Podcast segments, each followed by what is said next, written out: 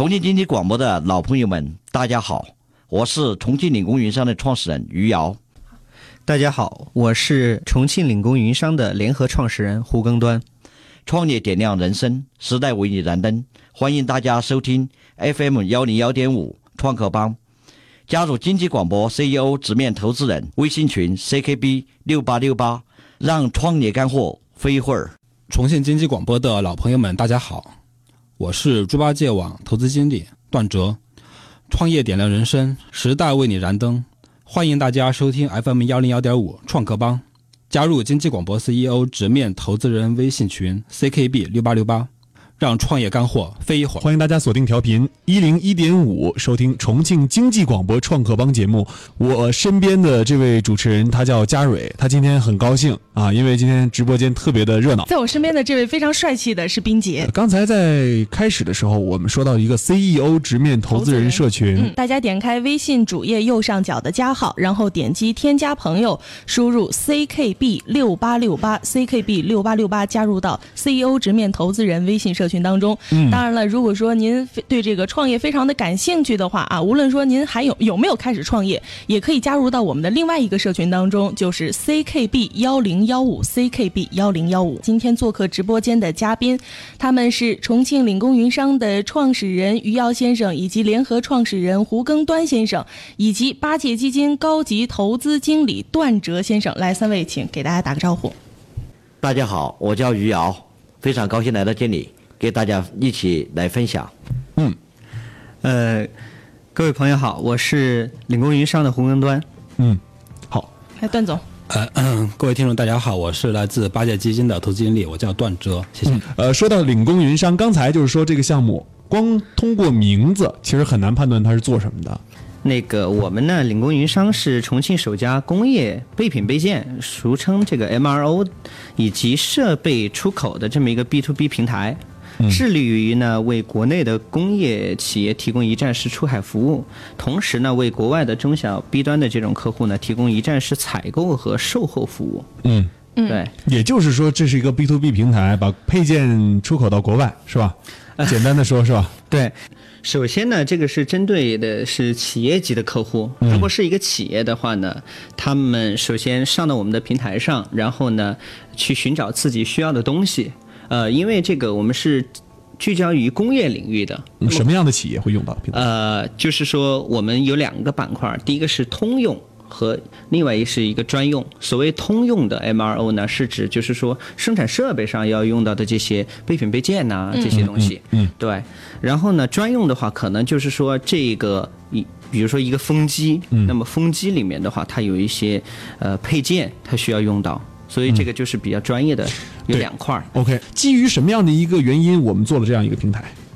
是这样子的，就是说领工云商前身的话，呃，是一个贸易公司，嗯，然后呢，在这个领域里面耕耘了十二年，就逐渐发现呢自己的话是缺少这种核心竞争力的，嗯，呃，在整个从业过程中也发现另外一个问题，就是那么整个行业来说，如果说供应端出去推广的情况下，那么，呃，成本是很高的。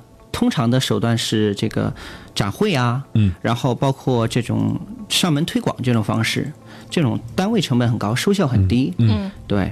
那么，呃，面对这种情况的话，那么领供应商觉得就是我们应该去整合他们，就是说集合起来。而且上游的话，这种供应商他们的产品总是很单一的，他总。比如说这个工厂的话，它就是一个产品或者两个产品，少数的一些产品。但是这个时候出去推广的时候，它的可能成本是十万一个人，对吧？每次，呃，但是客户的需求是蛮多的，可能他有十种需求，但是他的产品只能满足一种。嗯，哎，所以说，那我们就想，那能不能做这么一个平台，集合？对，集合他们。嗯，呃，然后呢，我们就理了理手上的一个资源，在上游的话。我们现在是重庆机电集团的这个深度的战略合作伙伴。嗯，在全国的话，目前有五十多家上市企业跟我们是合作方。其实他们就是垂直去中间化，是吧？对。那您了解的在您这个领域的市场上面，现在发展的规模怎么样呢？呃，整个的市场体量是很大的。当时选择的话，也是因为市场体量很大。根据这个中国在二零一五年的出口数据来说，呃，机电。机电这个行业的话，出口数据会超过八万亿。嗯。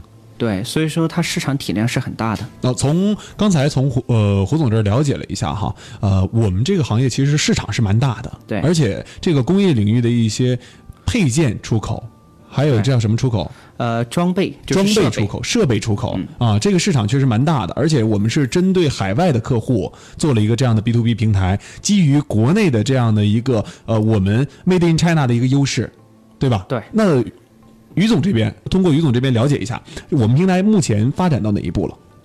现在我们就说那个已经进入市场全面的市场开发。嗯，现在我们现在已经有两个团队，一个是俄罗斯团队，另外一个就是越南团队。嗯，已经铺到国外去了。对，嗯，那这两个团队目前能够给我们平台带来多少多大多大的一个流量？呃，现在目前来讲的话，就是说我们在前期的一些耕耕耘之中，但是我们现在已经发现这个市场非常巨量，嗯而且非常不错，完全符合我们预期。那现在我们这个项目投入大概多少了？现在我们现在已经投了接近一千万左右了。哦，一千万左右。这一千万现在用在什么地方？现在我们主要是平台搭建，然后还有那个团队的建设，然后海外的那个一些布局。目前公司有多少人？现在有三十个三十个人。海外团队算上吗？呃，现在海外团队目前也在公司，嗯，然后我们公司啊是一个国际化团队，嗯，然后我们国国内主要是以国内的那个一些人员，但是海外的话，我们主要是依托当地的那个当地的外籍人员，嗯嗯，那么就是这一点。嗯，您刚才说啊，您这项目呢还是处于一个初期的阶段。那关于接下来近段时间的一个规划是什么样的呢？来，胡总说一下。嗯，呃，是这样子的，我们目前来说，越南市场已经是验证通过了，嗯然，后越南市场已经通过了。对验证通过了，呃。根据调研来说呢，结果非常不错。嗯，哎，对。然后就是说，我们接下来布局，首先是在明年三月份计划的话，在河内成立第一个点。OK，那我们在节目的上半段时间，先跟大家聊了一下这个产品的一些呃，就是项目的介绍哈。对没错啊，那我们也从中了解到了啊，我们今天做客的这个咱们的嘉宾，他们做的这个平台，你看哈是从哪个角度出发的？我们做的是一个专门用这种工业品的一个 B to B 的一个平台哈。呃，各位大家好，我是来自八戒基金的投资经理段哲。OK，那既然就是咱们的呃投资人代表也在这儿了哈，我们就砍一砍吧。我们上半段的时候一直没有问一个问题，就是关于盈利模式的。我估计段总在这方面也是肯定有一些疑问的。这样吧，还是先请那个胡总或者于总，你们把公司的盈利模式来介绍一下。刚才没有具体的谈到这一块。嗯嗯，对哪位？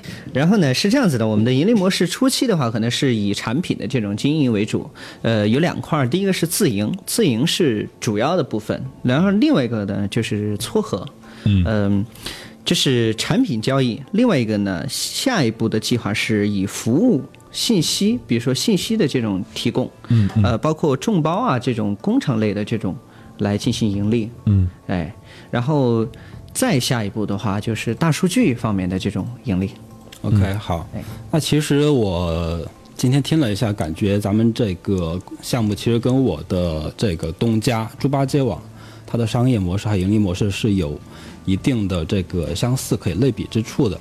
对，其实我们最开始也是以这个佣金的模式来先保证自己的平台活下去，积累用户，积累我们我的这个大数据，然后将来再基于之前 N 年的或者是有 N 个季度的数据海洋的基础上，再在我们的数据啊，在我们的客户里面，在我们的这个涉及的行业里边去发掘哪些板块、哪些领域是有最具有商业价值、最有可能产生盈利的，嗯它的流量最大的。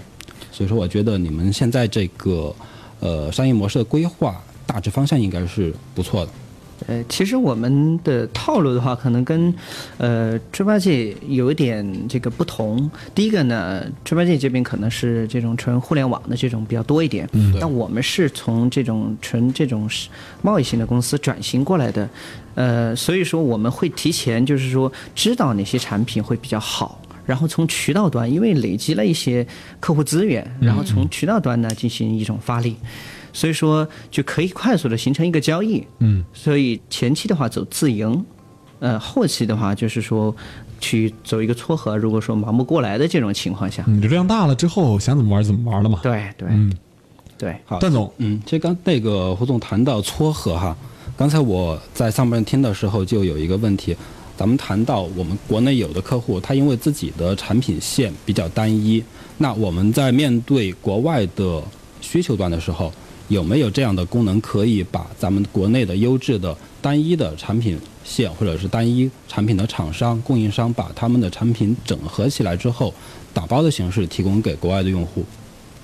呃，有的，我们目前的一个计划就是叫呃，名称叫一体两翼。所谓一体的话，就是说这种通用的备品备件，那么是首先去获得客户的这种信任。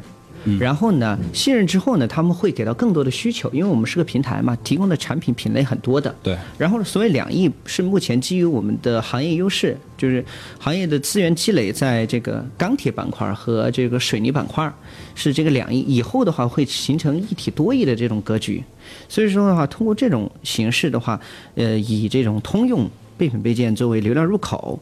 获取更多的客户用户信息，那么用户需求去提供到上游，给到我们的这个供应商。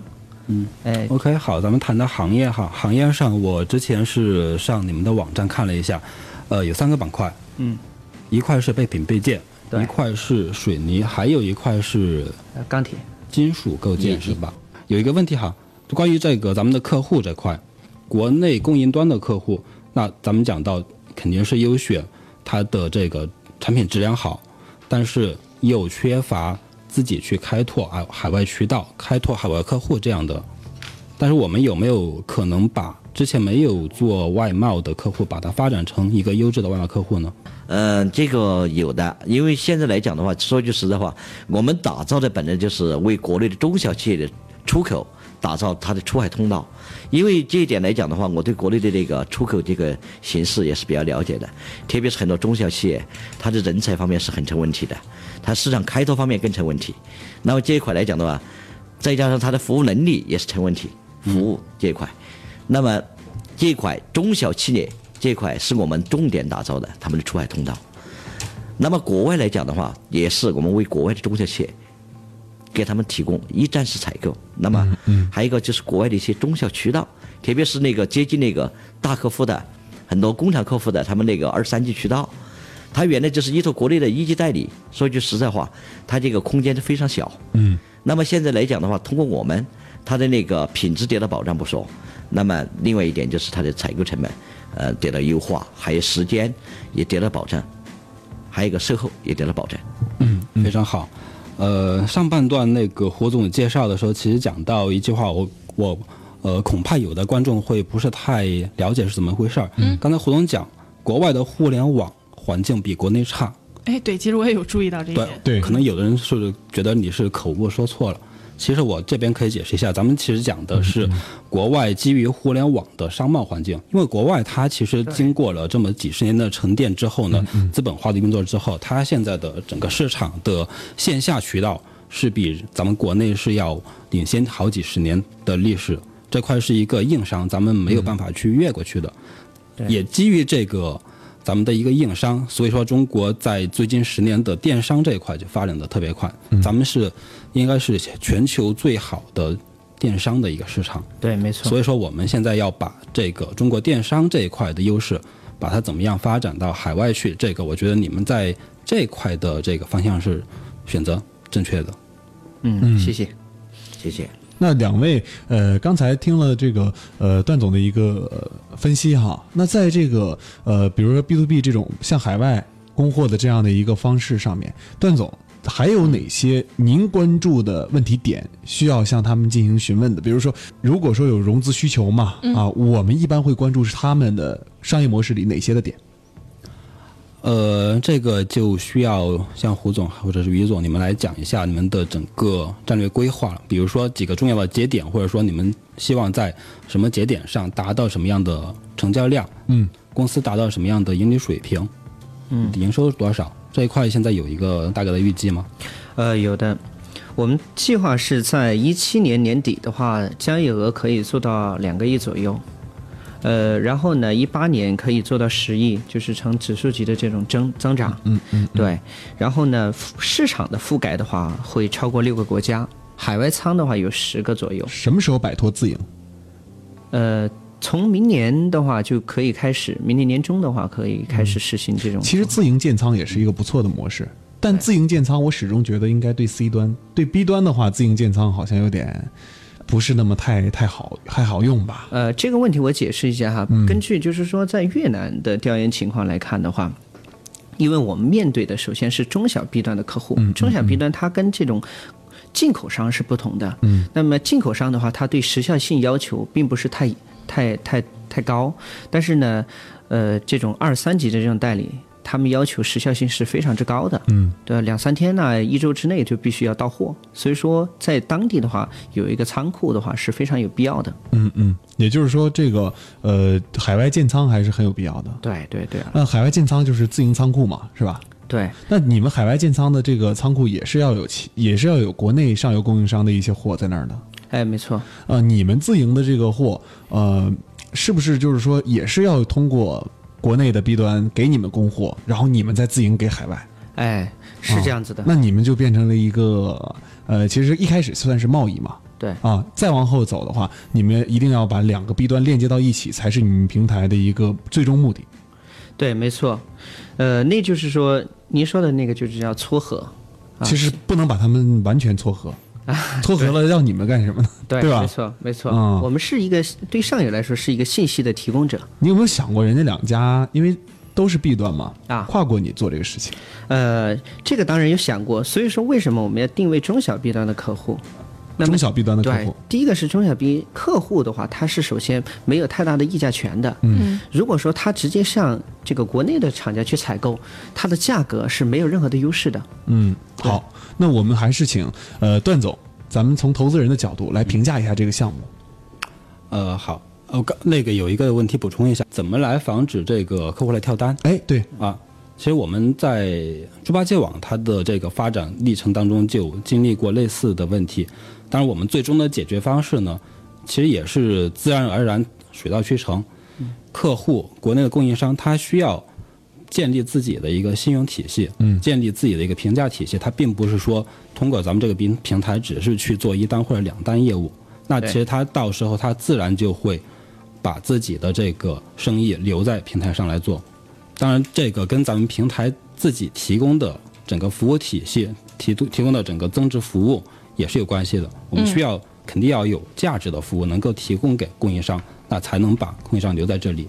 同样，国外的需求端它也是会极度依赖于咱们平台上这个价值还有这个信用体系，这也是我们平台的价值所在了。对，除了段总说的这个，呃，第一个就是说信用体系，另外一个售后保障也是一个问题。嗯，包括这个呃产品质量的把控，还有产品种类，嗯我们现在这提供的比较多。其实胡总和于总早都已经把这些问题都前置都想好了哈。嗯哎，那我们嘉蕊还有什么样的一些？就说段总还您还是从一个投资人的角度，就是就他们的这个项目的话，或者说就融资方面的话，可以给一点、给一些建议。嗯，好。首先评价一下项目，对，然后再在融资上面给一些建议。嗯。其实我不是一个专业的天使投资人，嗯。我们主要是投 A 轮之后的，嗯，但是这个从一个天使投资人的角度上来看这个项目的话，首先我觉得项目是 OK 的，项目 OK，但是同样有一个跟这个项目 O 不 OK 同样重要的一个东西就是你们的团队，对，团队这一块，其实天使投资一大半的是在看人，对吧？嗯，咱们团队这一块能不能再详细的，或者说这个把咱们的背景多介绍一下？于总团队组建这一块。儿，呃，我们呢，首先就是说，从所有的员工的这个构成来说，百分之九十的话都是八零九零后，嗯，呃，然后呢，外籍员工的话，目前已经超过百分之二十，按照我们的预计的话，超过百分之五十的这种构成。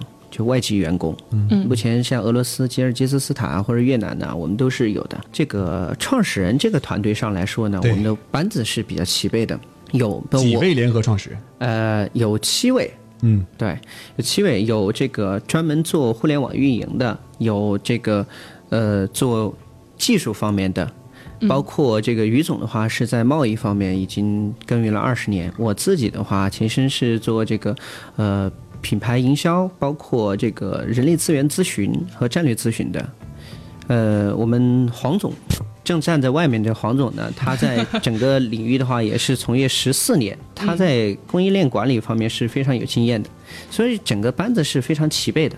嗯哦，那您在融资上面对于他们这个项目有怎样的一些建议，给他们提一提，可以一起来交流一下。呃，第一个，我觉得咱们可以把眼光再放远一点，呃，两方面，一方面就是国外市场的开拓上，国外市场开拓，呃，其实不怕你胆子不够大，只要你的项目好的话，会有人砸钱给你去玩的。嗯，另外一块呢，像我们国内的竞争对手，我不知道，嗯，因为我这块不是一个专家，不太了解，但是听你们说，咱们是做了重庆的第一单，对，但是其实国外那个，咱们省外，是不是有其他地方有同样的创业者是在干同同样的事情？